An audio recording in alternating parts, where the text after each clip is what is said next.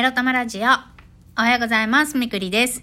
えっ、と、今日はタイトルコールをあんまり言いたくないので、新旧ともにね、あんまりタイトルコールを言いたくないなという気分なので、早速本題に入りたいと思います。今日のタイトルはこちら。占い中毒と今後のキャリアについてお話しします。なんかね、この収録を撮る前、昨日の夜とかもそうなんですけど、いやー、いろいろね、思うことがあって、今も泣きそう。なぜか泣きそう。なぜか泣きそう。そして仕事行きたくない。行きたくないけど、今日も、えー8月15日まではね、私以外の主婦たちがね、長期休暇取ってますから、私は8月15日まで絶対休むわけにはいかんからね、遅刻も早退もできないからね、頑張らないといけないなっていうことなんですが、いや、占い中毒ですよ。もう、ホセのね、恋愛運だとか仕事だとかね、いろいろ占いを、あの、昨日 YouTube ね、夜中2時ま、2時まで見てた。アホかって感じなんだけど、でも占いってすごいんだよね。なんかさ、たまたまなのかもしれないけど、でもやっぱ、なんでここまでわかるんだろう占いってすげえなって思うんだけど、私の、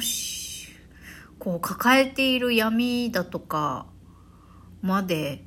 見えちゃうみたいよね。だから仕事のこととか恋愛のこととか、今ホセとの関係性、今後のキャリアのこととか、いろいろ占ってもらっ占ってもらってっていうか、私が YouTube で勝手に見てるんだけど、あの、タロットカードリーディングか。タロットカードのリーディング、オラクルカードとか、それ見てるんだけど、その中で、やっぱ占い、そのリーダーさんっていうか、この、占いをやってくれている人の発言にね、なんか、まあ、古傷を思い出すというか、えぐられるというか、プラス、まあ、そういうネガティブな感情も湧いてくるんだけど、そう、そうだ、私希望を持っていきたいとか、また、その、ホセと出会ったこともね、あの、恋をするって素敵なことなんだっていうのをまた思い出すためにそう彼と出会えてるんだから、この瞬間を私怖くてもえいって飛び込んで楽しまなきゃって。まあ、な、何々しなきゃとかべきとは言いたくないんだが、そうよ私、この時間をちょっと怖いけど勇気出して楽しめる私になりたいぞってとかね、まあそういうのを思い出したりして、泣きそうになりながらね、あの、占い師さんの言ってる言葉をメモったりとかしてました。午後2時まで。あー、それでね、あの、なんだろう。まあ、占い中毒している私は今後のキャリアについていろいろ考えたりもしてました。私さ、このラジオ4年間やってて、ラジオで稼げるようになりたいなりたいってポツポツポツポツ、もうちゃんとフルコミットしなきゃとか、もうちょっと番組のコンテンツを磨かなきゃとか、ポツポツポツポツ言ってるけど、全然やってないじゃんね。あの、そもそも話す練習がしたくて、えー、始めてい、いたりもするんだけど、全然なまってるしね。一応沖縄なまりを消すように喋ってはいるけど、やっぱりね、ふとした時にさ、あの、うちななまりなのか、関西弁なのか、もうどこなまりなのかよくわからないなまりで、あの、ついつい喋ったりしちゃってる時もあって、まあ、それをやるぐらいだったら、まあ、エロ玉ラジオってね、本当私のなんだろう、お役立ち情報をお届けしますとか、そういうビジネス要素のない、この、お部屋なんで、ラジオチャンネルなんで、もう別に内な口でいいんじゃないって思う時とかも多々あるんですよ、実は。別に話し方の練習をしようでスタートしたけど、話し方っていうよりも話す内容に磨きをかけて、その、例えばさ、アナウンサーみたいに上がり調子で読まないとか、何々で、何々でさ、何々が、とか、語尾をの、の、伸ばさないように気をつけるとか、あの、そういう話し方は置いといて、あの、本当に私がリラックスして話したいことだけを伝えたいことをギュッとちゃんとね、中身、中身は磨き上げ、まあ、いつもの私の口調で話すっていう方がいいのかなとか、いろんな迷いがあったりします。そう、キャリア、自分のね、事業をこうしたい、ああしたい、ああしようかなとかってポツポツポツポツアイデアだったりさ、えー、願望をここでも言っているのに結局やってない自分がいるなって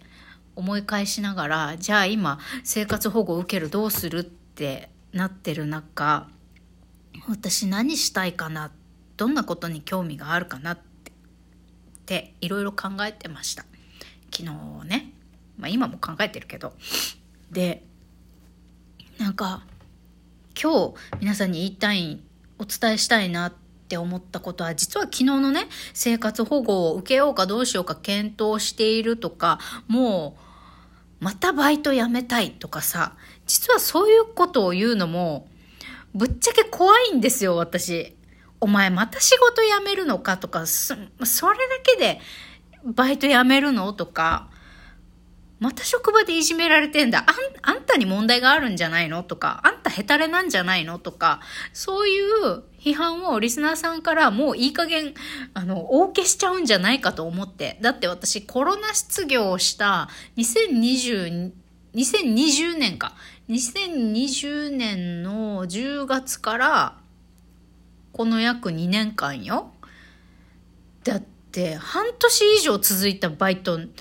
1個しかないよ。その間さ、だいたい3ヶ月4ヶ月ぐらいでバシバシ辞めてるわけよ。たった1日で研修受けてもうダメだと思って辞めたところもあるしさ、こんな自分をさ、あんまり真面目に言った、うーん、たことないけど、エロ玉ラジオでもこれでも、これでいいのかな私ってポツッと言ったりはするけど、皆さんにこう発信している以上に、実はもっと不安なんです、私。不安だし、自分のリアルをお届けするエロ玉ラジオだからとか、今すっごい気分が落ち込んでるから今日をこの、これを吐露しようと思ってやってるけど、赤裸々に私のいろんなことを日々をお伝えするのがこのエロ玉ラジオだけど、伝えてないこと伝えきれてないほどって本当にいっぱいあるんです。多分ね、もう氷山の一角みたいな感じ、エロ玉ラジオで喋ってることって。もう私の、あの、リアルに起きてることとか、リアルに感じていることの言えてることって2割、3割くらいなんじゃないかなって思うんです。これでもね。あの、一応、あの、はず、あの、ベストオブ恥ずかしいをチョイスして凝縮して言ってるつもりではあるけどね。一応ね。でも伝えきれていないことと、あと、リスナーさんに批判されるんじゃないか、嫌われるんじゃないか、お前はクズだって言われるんじゃないかって思って、伝えてないことも、本当はまだあったりします。そう。赤裸々に私の日々を晒すと言いつつ、本当はここ、この場、この場、エロ玉ラジオの中ででも、言うのに躊躇していることとか、言うのが怖いって思ってることってたくさんあるんです。だから昨日のね、生活保護を検討中っていう回を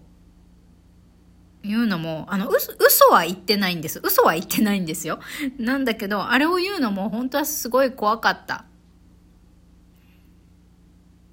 いつまでそんなこと言ってるのって言われるんじゃないかって怖いんです実は。なんでそんなことを今日話そうと思ったのかわからないけど不安がいっぱいあるし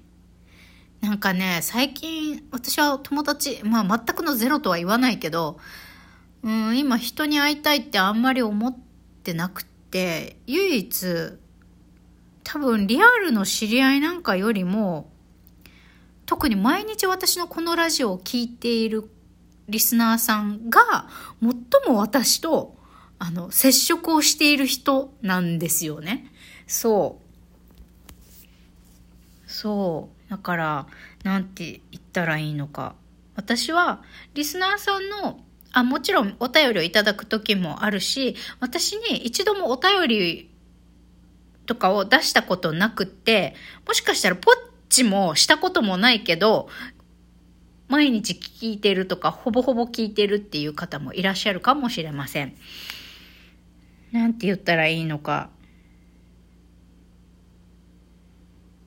怖くて、いろんなことを言えてないけど、でも、いつもリスナーさんって私のそばにいてくれてるんだよなって思って、あ、まあ、そばにいて、き、き、あの、い、あ、わかんない。私が勝手にそう思ってるだけかもしれないんですけど、なんか、でもこうやって毎日、唯一私が本当にやれてること、で、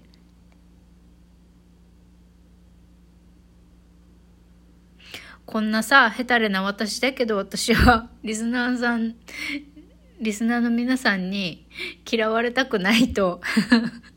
思っているし、あの、リスナーさんがいるおかげでね、ああ、生きられてるよなって思ってるからこそ、リスナーさんに嫌われるのが怖いとか、非難されるのが怖いっていう気持ちが、やっぱり常にありはするよねっていうのに気づいたっていうことです。何の、何のオチもないけどね、ごめんなさい。